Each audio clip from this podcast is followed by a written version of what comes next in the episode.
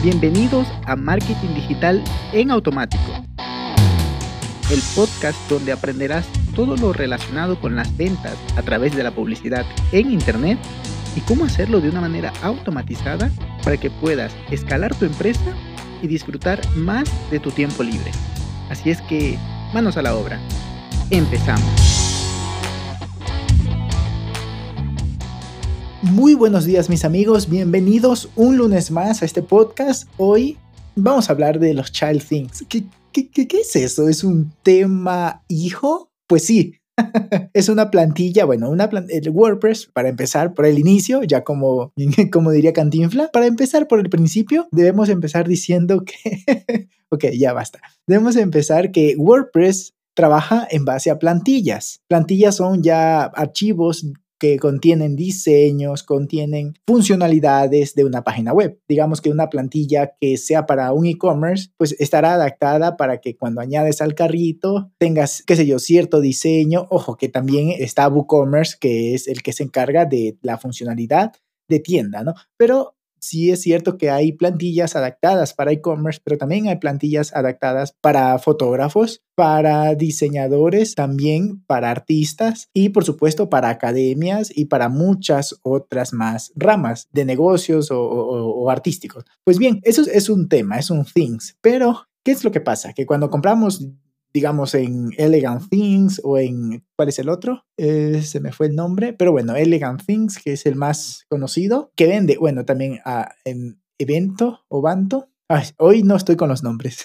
en fin, cuando compramos algún tema dentro de estos repositorios de temas, que por cierto es todo un negocio, tú creas temas y las personas dicen, ok, me gusta ese diseño, lo compro para mi sitio web, para mi negocio. Y ya, lo compras de promedio 70 dólares, 120, 130 dólares, como más o menos por ahí. Ah, ok, ya me acordé de otro. Genesis Frameworks vende sus temas en Genesis Studio Press, Studio, Studio Press. En fin, hay muchos, hay muchas, muchas fuentes de repositorios de ventas de, de Things, pero el asunto es que cuando lo instalamos en nuestro sitio web, en nuestro WordPress, este lo único que va a hacer es que va a instalar todos los diseños y demás. Perfecto. Pero si tú quieres cambiar algo, lo puedes cambiar, ya sea desde el código, entrando por el FTP y configures uno que otro archivo. De, pronto el CSS como tal no es el que tú quieres el de, por tu branding, entonces tienes que modificarlo. Perfecto, lo puedes hacer. ¿Qué es lo que pasa? Que algunos temas, algunos things no tienen la funcionalidad para hacer esto. Entonces lo haces con código. Te vas a personalizar, te vas al CSS y lo cambias. Pero como casi todos, si no es que me arriesgo a decir que todos los software necesitan actualizarse porque siempre hay nuevas funcionalidades, pero también hay nuevas brechas de seguridad que las actualizaciones cubren, em, o sea, reparan, ¿no?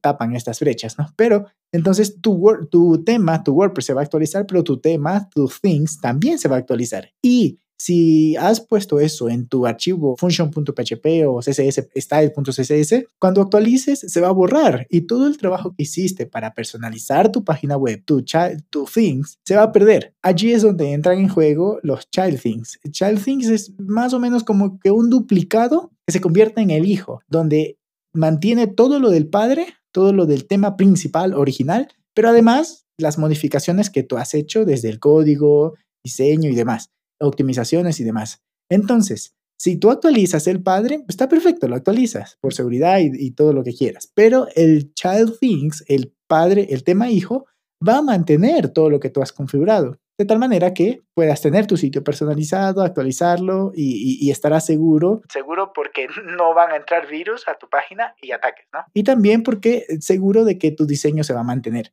Por lo cual, muy importante trabajar con un Child Things ya que me acuerdo cuando yo no sabía esto, yo, yo, yo decía, ¿qué pasa aquí? ¿Por qué es que se daña cada vez? Yo vengo y cambio la, cambio la imagen y esto se vuelve a dañar. Y se vuelve a dañar. Pues está bien. es a ver cuándo era. Era como en el 2015. Estaba queriendo mover alguna cosita y, y ¿qué pasa con esto? pues luego aprendí lo de los child things y ya está. Se, se, arregló. También hay otras maneras de hacerlo, pero no vamos a entrar en tema, en, en este tema ahorita. Pero si no sabes cómo hacerlo, es tan sencillo como instalar tu tema, el que has comprado en cualquier repositorio que tú hayas decidido o que encontraste es el que tú necesitabas y se adapta a tus necesidades, para la redundancia, pues también puedes instalar el plugin, el plugin que se llama Child Things Configurator. Con este nada más lo instalas, dices a qué tema padre quieres crear un Child Things, un tema hijo, lo creas y lo eliminas. Este plugin nada más es para hacer eso. Lo utilizas y lo sacas, ya está. Pero con eso ya tienes tu tema hijo, ya puedes empezar a trabajar sabiendo que vas a mantener tu configuración. Así es que espero te sirva, espero que te haya arrojado luz sobre algún problemita que hayas tenido al respecto y nos escuchamos el día miércoles para más marketing, para más ventas y en fin, para pasarla bien. Un abrazo digital y nos escuchamos el día miércoles. Chao, chao. Y hasta aquí el episodio de hoy. Sé que esta información va a ser de gran utilidad para tu negocio, por lo que te pido que lo implementes y lo compartas con alguien que sepas que también le va a ayudar. Gracias y hasta la próxima.